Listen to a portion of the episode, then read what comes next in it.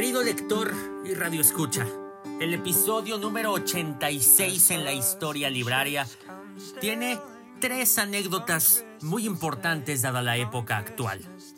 Primero, nos encontramos con Elena López Cázares Pertusa, probablemente un cuento de lo más trivial posible, pero que acompaña una reflexión sobre valores que se encuentran, se desaparecen y en ocasiones pueden ser hasta borrados o bien cimentados para siempre en cualquier punto, sea un hombre, sea un animal o cual sea la historia que se cuente.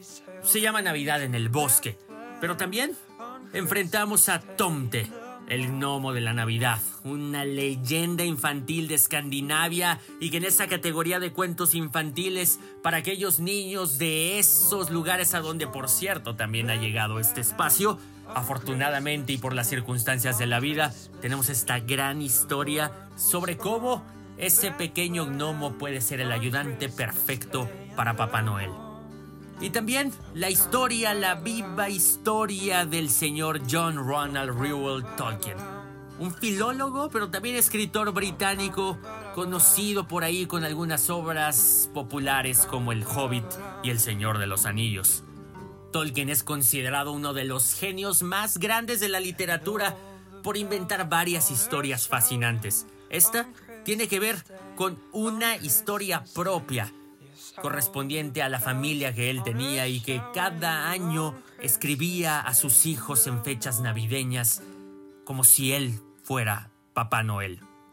Ahí hay un montón de aventuras que este señor gordito de rojo, barbudo, canoso, podía compartir a sus hijos y que lo hizo durante varios desde 1920 hasta 1943 cuando su hija menor cumplió los 14 años. Unos cuantos años después, Bailey Tolkien, la esposa de John Ronald, editó las cartas y le recopiló en un gran cuento navideño, una gran historia conmovedora que propiamente tenía que ver con él y sus hijos. Esto es Librario. Un montón de cosas pasan en diciembre y mientras más reflexionemos sobre la importancia que tiene para nosotros cerrar un libro, abrir uno nuevo, estaremos más cerca del crecimiento. Yo soy Adrián, Adrián Ortega, arroba guion bajo librario para más contenidos y esto es el penúltimo librario del año. Bienvenido donde quiera que estés.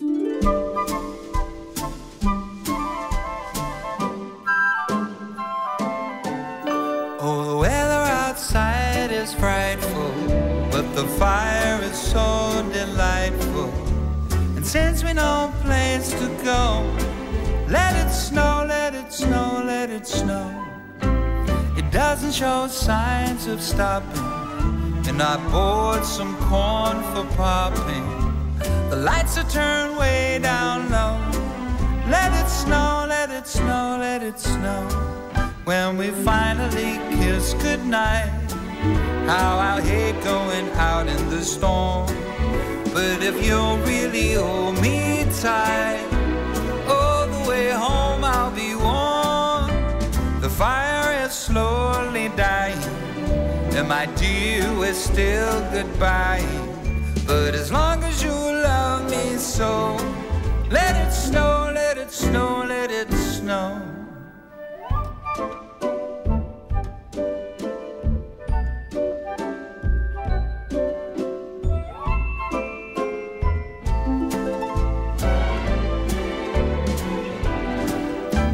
We finally kiss goodnight Oh, I'll hate going out in the storm. But if you really hold me tight, all the way home I'll be warm. Oh, the fire is slowly dying. And my dear, we're still goodbye. But as long as you love me so, let it snow, let it snow, let it snow.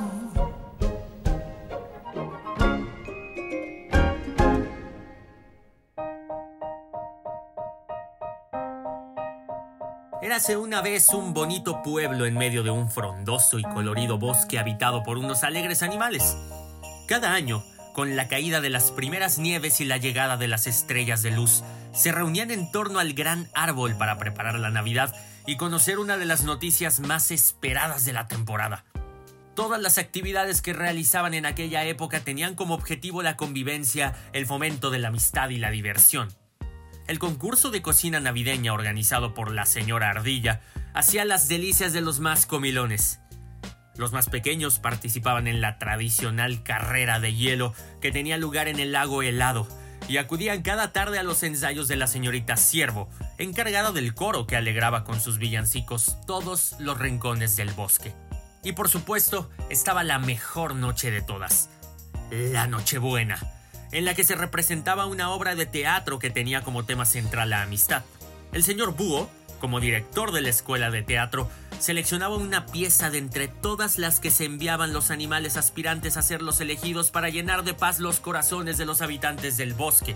Pero ese año, bienvenidos todos a la reunión preparatoria de la Navidad dijo el señor Búho posado en la rama más robusta del gran árbol.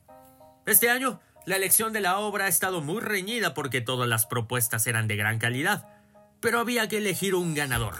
Así que sin más demora, demos un aplauso al señor Conejo, autor de la obra ganadora Salvemos el Bosque.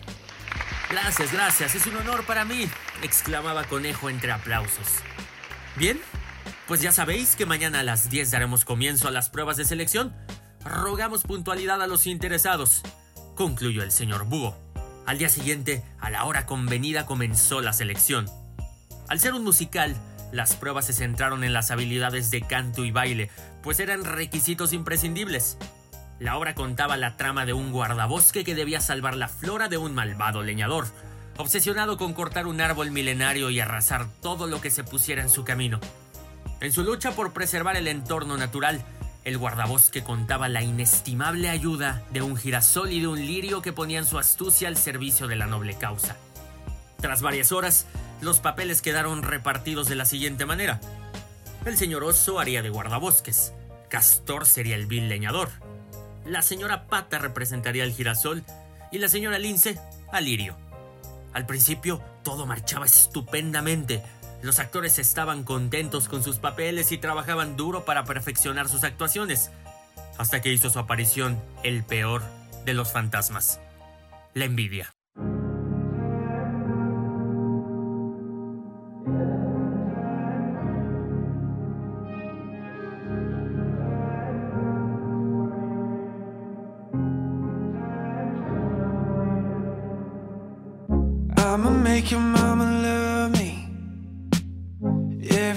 You take me home.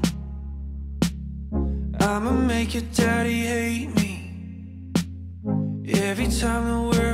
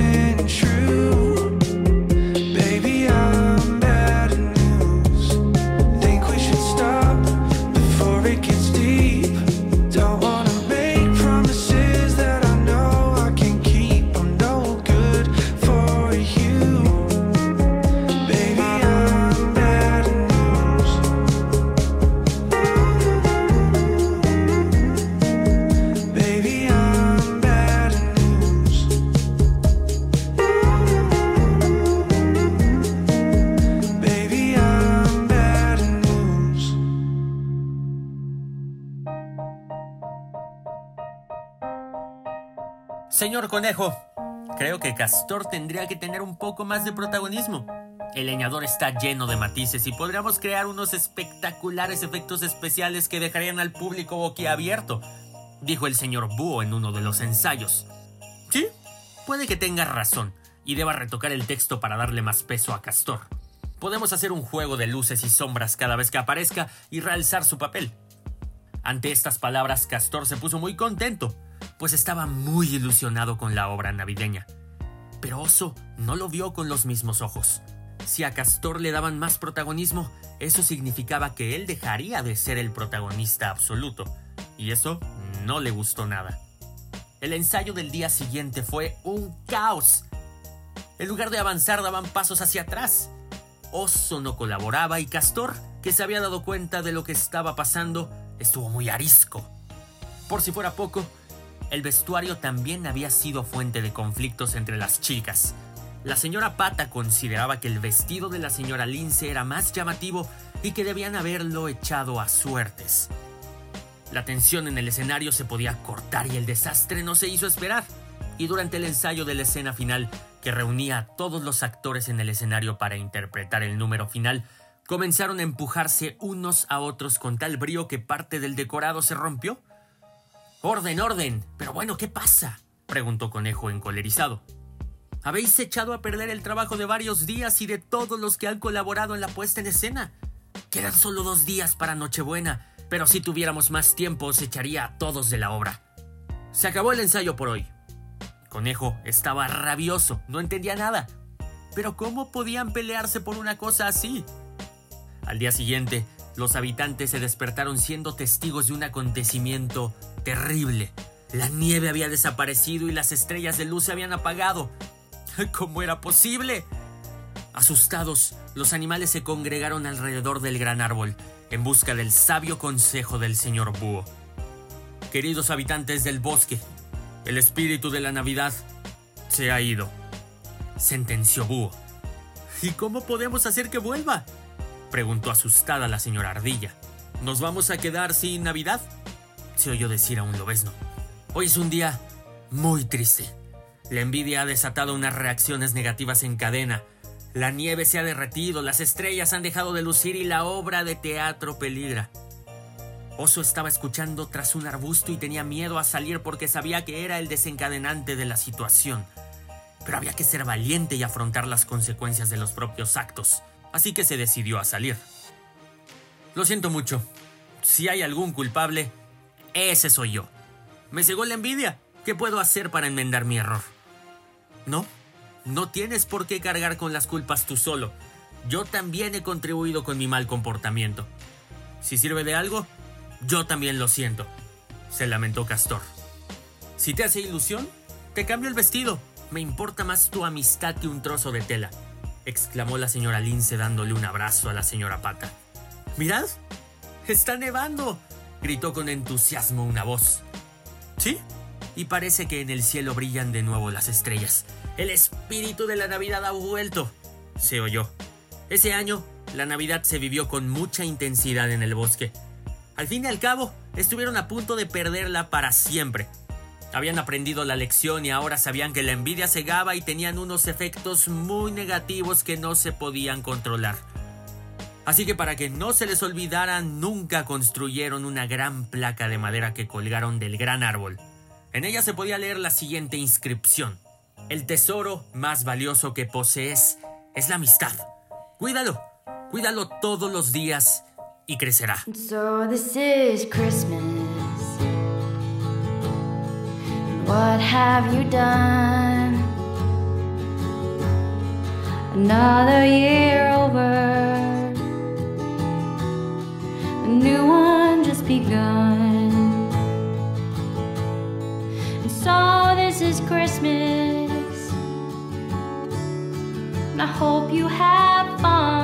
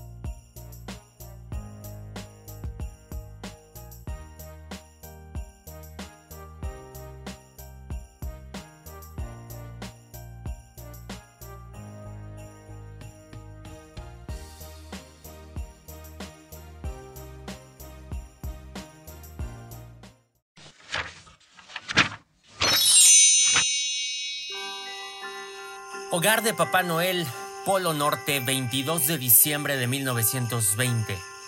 Querido John, me he enterado de que le has preguntado a tu papá cómo soy y dónde vivo. He hecho un autorretrato y he dibujado mi casa. Guarda bien el dibujo. Ahora mismo me marcho a Oxford con el saco lleno de regalos. Algunos para ti. Espero llegar a tiempo. Esta noche la nieve es muy espesa en el Polo Norte. Con cariño, Papá Noel. Polo Norte, Nochebuena de 1923. Mi querido John, Hoy hace mucho frío y me tiembla la mano una barbaridad. Mañana cumpliré 1924. No, 27 años. Soy muchísimo más viejo que tu bisabuelo. Por eso me sale la letra tan borrosa. Pero me han contado que lees tan bien que seguro que entenderás mi carta. Te mando un montón de abrazos y otros tantos para Michael. Y también un montón de piezas de Lots Bricks. El año que viene te prepararé otro montón si me avisas con tiempo. Creo que son más bonitas, más resistentes y más divertidas que el juego Pica Bricks. Espero que te gusten. Ahora tengo que irme. Hace una noche estupenda y debo recorrer cientos de kilómetros antes de que amanezca. Hay tanto trabajo que hacer. Un beso frío de papá Nicolás Noel. Casa del acantilado, cima del mundo, cerca del Polo Norte, Navidad de 1925. Mis queridos chicos, este año tengo muchísimo trabajo. Solo de pensarlo la mano me tiembla todavía más que de costumbre. Y poco dinero. Lo cierto es que han pasado cosas atroces y se han estropeado algunos de los regalos que tenía listos. Además, no está el oso polar para ayudarme y me he visto obligado a mudarme de casa junto antes de Navidad. Así que imaginaos cómo está todo. Ahora entenderéis por qué he cambiado de dirección y por qué os mando una misma carta a los dos. Ocurrió lo siguiente. Un día muy ventoso de noviembre. Se me fue volando el gorro y se quedó colgado de la cúspide del Polo Norte. Le dije que no lo hiciera, pero el oso polar se empeñó en subir a buscarlo y lo hizo. Pero el polo se rompió por la mitad y cayó sobre el tejado de mi casa. El oso polar, por su parte, se coló por el agujero que se había hecho y apareció en el comedor con el gorro puesto en el hocico. Toda la nieve del tejado resbaló y acabó dentro de la casa. Se derritió y apagó todos los hogariles y el agua llegó hasta los almacenes donde tenía ya guardados varios regalos de este año. Además, el oso polar del norte se rompió la pata. Ahora ya está recuperado, pero me enfadé tanto con él que dice que no va a volver a ayudarme jamás. Creo que se siente ofendido, aunque supongo que se le habrá pasado antes de la próxima Navidad. Os envío un dibujo del accidente y de mi casa nueva, en lo alto de unos acantilados, por encima del Polo Norte. Si John no entiende mi letra tan temblorosa, 1925 años pasan factura, pueden pedirle a su padre que le ayude. Por cierto, ¿Cuándo va a aprender Michael a leer y a escribirme cartas? Muchos besos para los dos y para Christopher, que tiene un nombre precioso. Eso es todo. Hasta pronto. Papá Noel.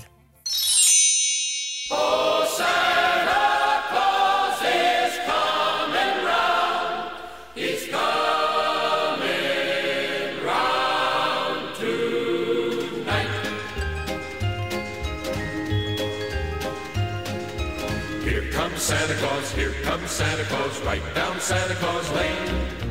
Vixen and Blitzen and all his reindeer are pulling on the rein. Are ringing and children are singing and all is merry and bright. Hang your stocking and say your prayers, cause Santa Claus is coming tonight. Oh, here comes Santa Claus, here comes Santa Claus, right down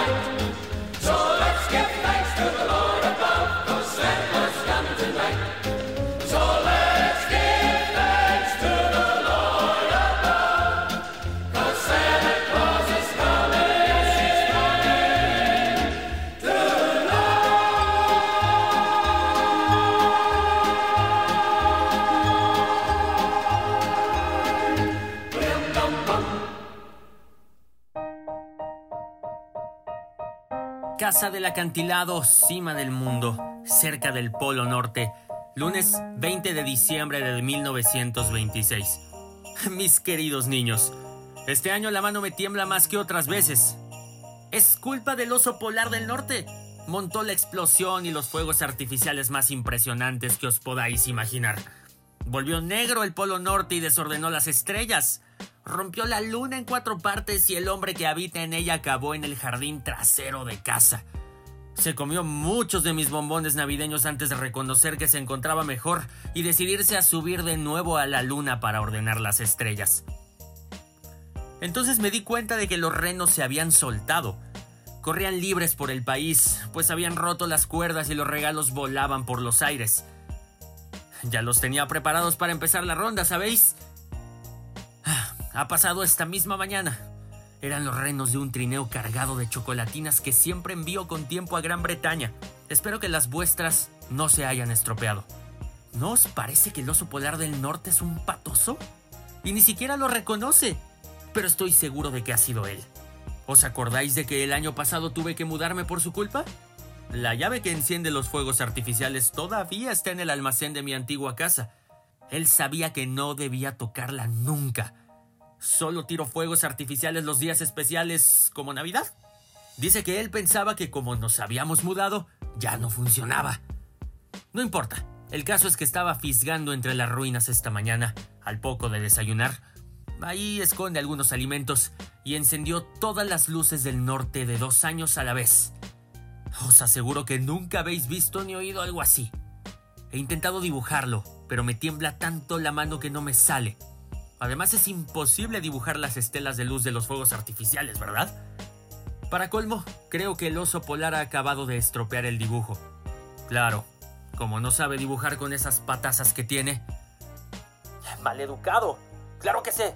Y no me tiembla el pulso. Se ha empeñado en añadir un dibujo de mí persiguiendo a los renos y de sí mismo riéndose, porque para colmo se echó a reír. Y yo también, cuando lo vi dibujar los renos y mancharse de tinta las preciosas pezuñas blancas. Papá Noel ha tenido que marcharse y me ha dicho que termine yo la carta. Es viejo y se preocupa cuando pasan cosas graciosas. Vosotros también os habríais reído. Me alegro de haber soltado unas carcajadas. Los fuegos fueron geniales. Los renos correrán como nunca este año para llegar a Inglaterra. Todavía tienen miedo. Tengo que irme y ayudar a preparar los regalos. No sé qué haría Papá Noel sin mí. Siempre se olvida de cuánto le ayudo. El muñeco de nieve escribirá las direcciones de los sobres este año. Es el jardinero de Papá Noel, aunque lo único que crece en el jardín son copos de nieve y estalactitas. Siempre escribe con letras blancas, solo con el dedo. Feliz Navidad de parte del oso polar del norte. Y con mucho cariño para todos de parte de Papá Noel. The stars are brightly shining.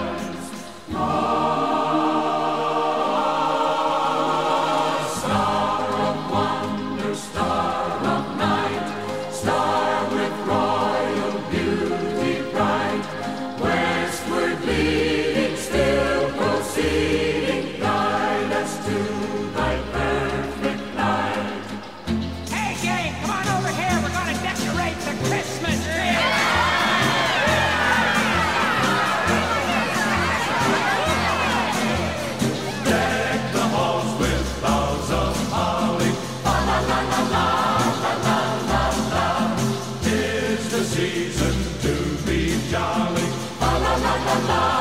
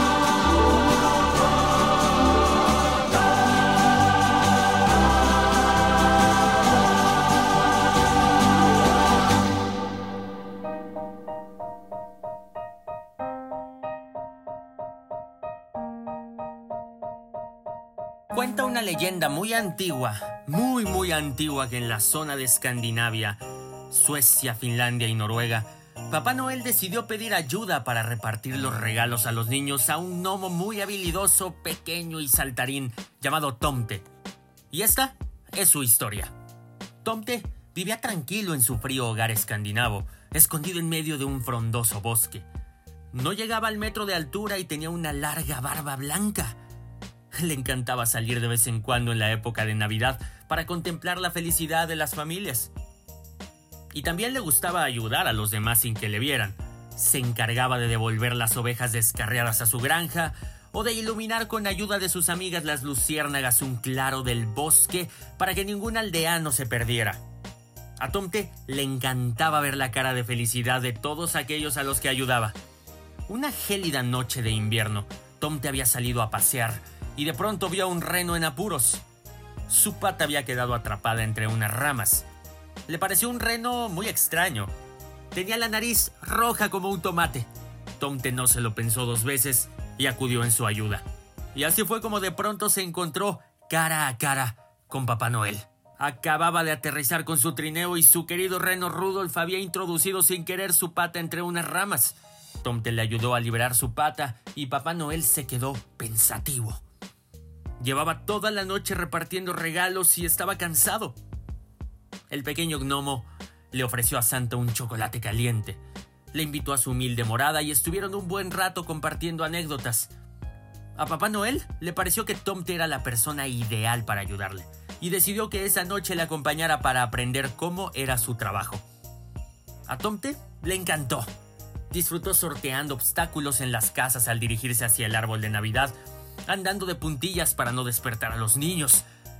Le gustó tanto que pidió a Santa dejar los últimos regalos de Navidad. A Papá Noel le pareció bien.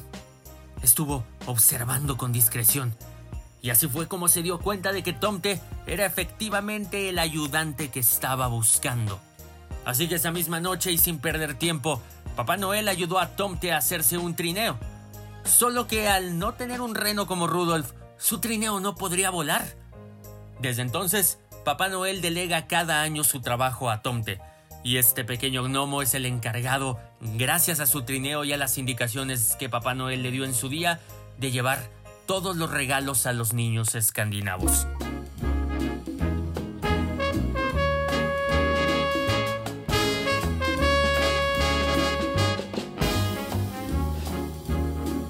Just hear those sleigh bells jingling, ring, ting, tingling too.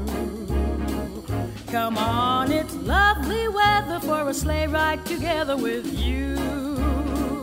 Outside the snow is falling and friends are calling you. Come on, it's lovely weather for a sleigh ride together with you. Giddy yap, giddy yap, giddy yap, let's go. Let's look at the show. We're riding in a wonderland of snow. Giddy yap, giddy yap, giddy yap, it's grand. Just holding your hand. We're gliding along with the song of a wintry fairyland. Our cheeks are nice and rosy and comfy cozy, are we? We're snuggled up together like two birds of a feather would be. Let's take that road before us and sing a chorus or two. Come on, it's lovely weather for a sleigh ride together with you.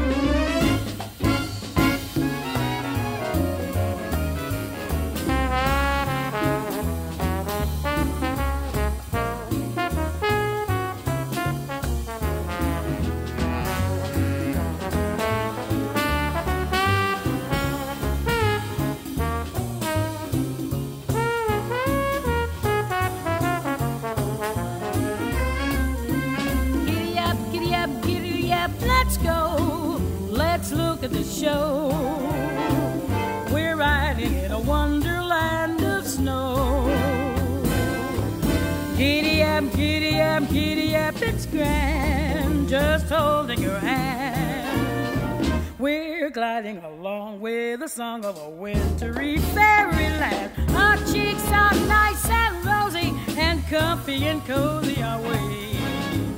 We're snuggled up together like two birds of a feather would be. Let's take that road before us and sing a chorus or two. Come on, it's lovely weather for a sleigh ride together with you. Sleigh ride together with you. Sleigh ride together with you. Sleigh ride together with you.